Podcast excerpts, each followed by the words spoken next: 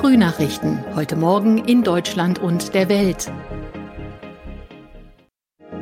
Herzlich willkommen zu unserem Podcast an diesem Donnerstag, den 11. November 2021. Ich bin Benjamin Kloß. Einen schönen guten Morgen.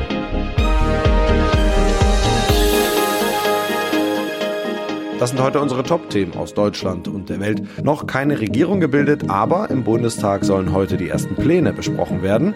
Was ist an den Grenzen von Belarus und Polen los? Und wir schauen auf die weiter steigenden Benzinpreise. Das Ende der epidemischen Lage, aber trotzdem neue Corona-Regeln wie 3G am Arbeitsplatz. Obwohl SPD, Grüne und FDP noch über eine Ampelkoalition nach der Bundestagswahl verhandeln, diskutiert der Bundestag an diesem Donnerstag schon die ersten Pläne der potenziellen Regierung. Und die werden sofort kritisiert, allen voran von der Union. Gefordert wird unter anderem eine bundesweite 2G-Regel. Jan-Henner Reitze berichtet aus Berlin. Wie genau soll das laufen mit 3G am Arbeitsplatz? Bisher darf der Arbeitgeber doch nur bei bestimmten Berufsgruppen überhaupt fragen, ob eine Mitarbeiterin oder ein Mitarbeiter geimpft ist. Es wird wohl so formuliert sein, wer im Büro oder sonst mit anderen Personen zusammenarbeitet und nicht nachweisen möchte, ob er geimpft oder genesen ist, der muss zweimal pro Woche ein Negativ-Testergebnis vorlegen. Theoretisch könnte das also auch ein Geimpfter machen, der seinen Impfnachweis nicht vorzeigen will. Praktisch wird es aber natürlich die Ungeimpften treffen. Einige wichtige Fragen sind noch offen, zum Beispiel, ob ein Mitarbeiter, der überhaupt nicht mitmachen will, auch nicht beim Testen rausgeschmissen werden kann oder dann nicht nicht mehr bezahlt wird. Kommen könnte auch noch, dass zeitlich begrenzt dann doch jeder Mitarbeiter, egal in welchem Beruf, nach seinem Impfstatus gefragt werden darf. Ja, wie wird das heute im Bundestag ablaufen? Es ist ja etwas kurios, dass ein Ampelentwurf besprochen wird, obwohl die Koalitionsverhandlungen von SPD, Grünen und FDP noch laufen. Den Ampelparteien ist ja von der Union vorgeworfen worden, sich in Sachen Corona wegzuducken und nichts auf die Reihe zu kriegen. Das zeigt vor allem CDU und CSU sind schon angekommen in ihrer neuen Oppositionsrolle im Bundestag. Das wird sich auch in der Debatte in Form von Verbalattacken auf die Pläne zeigen. Umgekehrt wird Olaf Scholz erstmals ja als inoffizieller Kanzler sprechen und die Ampelpläne verteidigen. Also das ist schon so eine Art vorgezogener Start und wird den ersten Eindruck prägen, wie SPD, Grüne und FDP dann auch als echte Regierung zusammenarbeiten könnten. Ja, kritisiert wird ja unter anderem, dass bei so hohen Infektionszahlen wie nie zuvor unpassend sei, ausgerechnet jetzt die epidemische Lage auslaufen zu lassen. Wieso wird das überhaupt gemacht? Die epidemische Lage ist vor allem eine Formalie, die es Bundes- und Landesregierungen einfacher macht und gemacht hat, schnell und im Alleingang Corona-Regeln festzulegen.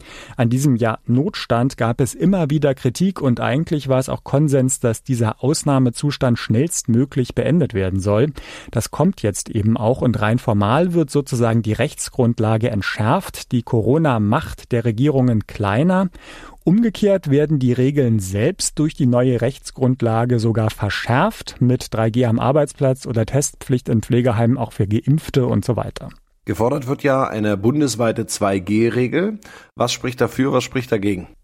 Klar, einheitliche Regeln machen es einfacher. Andererseits gibt es immer noch viele Landkreise, vor allem in Niedersachsen und Schleswig-Holstein mit Inzidenzen unter 100 oder sogar unter 50.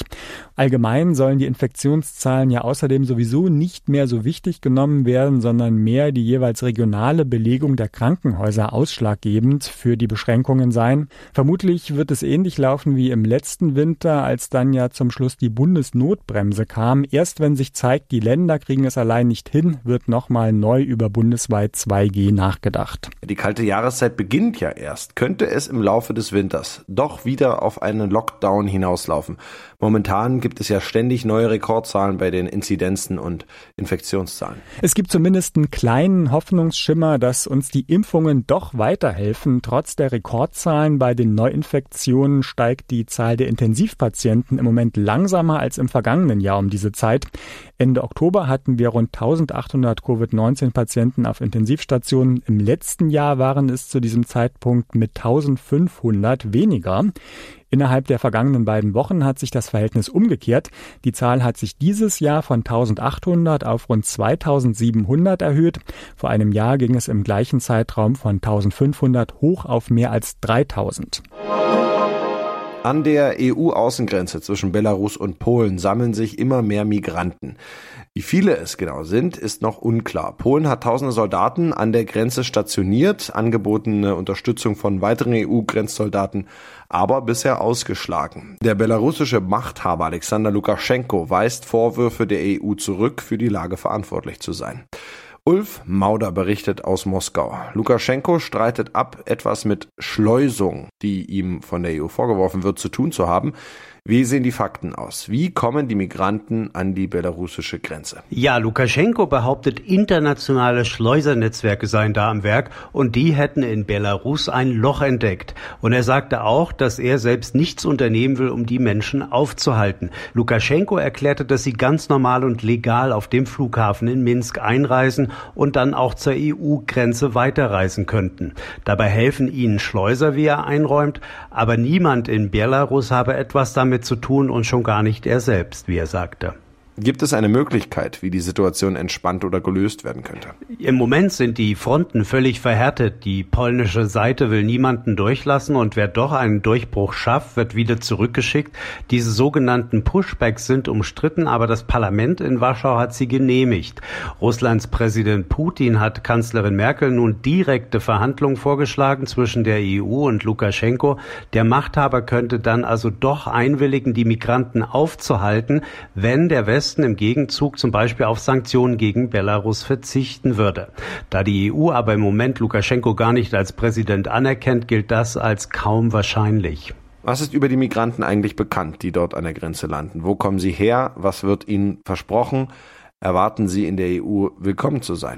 Soweit bekannt sind die meisten Menschen kurdischer Abstammung. Sie kommen mit Flügen aus arabischen Ländern oder auch aus der Türkei in Minsk an. Die Menschen aus dem Irak oder Syrien erzählen, sie hätten entweder über Freunde oder teils auch regelrechte Reisebüros von der Route erfahren.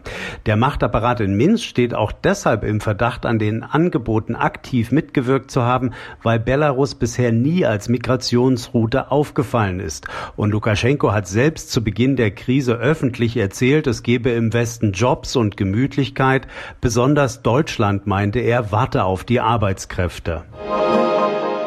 Beim Anstieg der Spritpreise ist keine Trendwende in Sicht. Sowohl Benzin als auch Diesel haben sich erneut verteuert wie der ADAC mitteilt. Es ist der elfte Anstieg im allwöchentlichen Vergleich in Folge. Johanna Theimann berichtet. Benzin kostet 0,9 Cent mehr als in der letzten Woche. Bis zum Rekordhoch von vor einigen Jahren fehlen lediglich zwei Cent.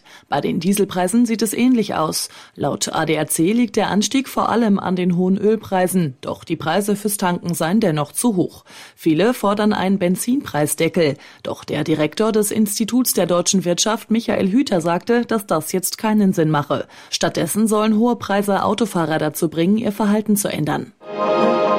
In unserem Tipp des Tages geht es heute um die steigenden Corona-Zahlen, denn die sorgen für neue Ungewissheit. Fallen Konzerte und andere Veranstaltungen vielleicht bald wieder aus? Was ist mit Tickets, die ich schon gebucht habe?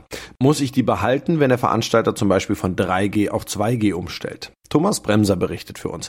Diejenigen, die nicht geimpft sind, kommen in einigen Bundesländern ab sofort nicht mehr in Clubs oder zu einem Konzert. Können die die Karten, die sie dafür gekauft haben, zurückgeben?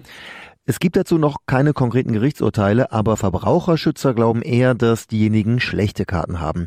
Denn die Veranstalter reagieren ja auf eine behördliche Anordnung, die machen das nicht freiwillig, sagt auch Michael Hummel von der Verbraucherzentrale Sachsen. Ich habe die Möglichkeit eben auch mich impfen zu lassen und deshalb denke ich, hat man als Verbraucher eher schlechte Chancen, sein Geld zurückzubekommen. Diejenigen, die jetzt ganz kurzfristig nicht auf ein Konzert können, müssen wohl hoffen auf die Kulanz der Veranstalter. Okay, und wie sieht's mit den anderen aus? Ja, die Veranstalter müssen natürlich jetzt wieder sehr spontan reagieren auf die neue Lage, aber die meisten, von denen ich gehört habe, sind kulant.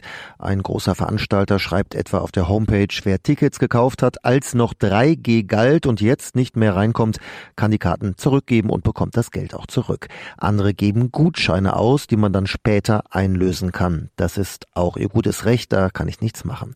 Ich sollte auf jeden Fall direkt den Veranstalter kontaktieren, die Vorverkaufsstelle oder im Internet nachschauen. Was ist, wenn ich mit einer Freundin auf ein Konzert wollte, die nicht geimpft ist? Alleine möchte ich auch nicht hingehen.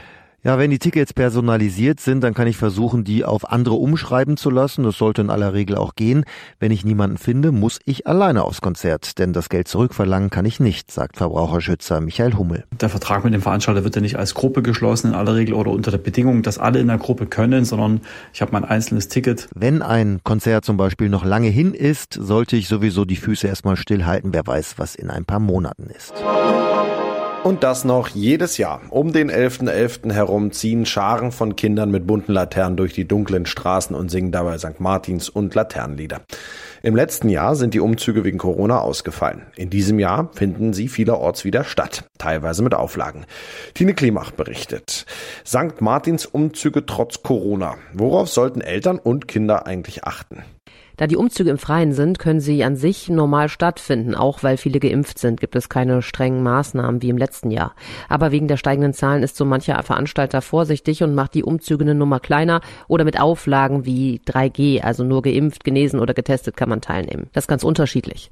Wichtig ist aber nach wie vor, dass sich die Teilnehmer an die allgemeinen Hygieneregeln halten, also Abstand halten und Maske auf, wenn es eng wird. Hat ja immerhin den Vorteil, dass man das nicht so hört, wenn man beim Singen nicht den richtigen Ton trifft. Ja, der heilige St. Martin, an den heute erinnert wird, hat seinen Mantel mit einem Bettler geteilt, so grob die Geschichte.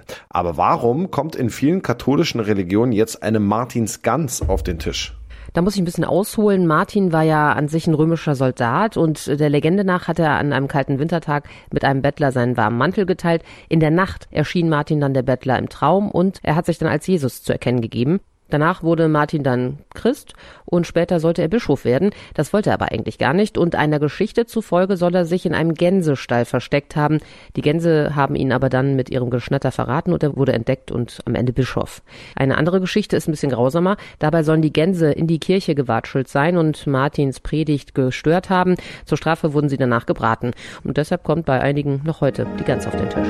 Das war's von mir. Ich bin Benjamin Kloß und wünsche Ihnen noch einen schönen Tag. Bis morgen.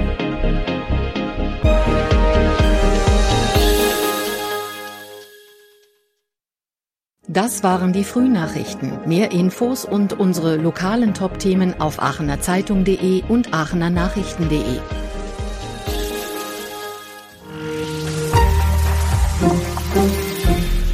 Die Frühnachrichten sind ein Podcast aus dem Medienhaus Aachen.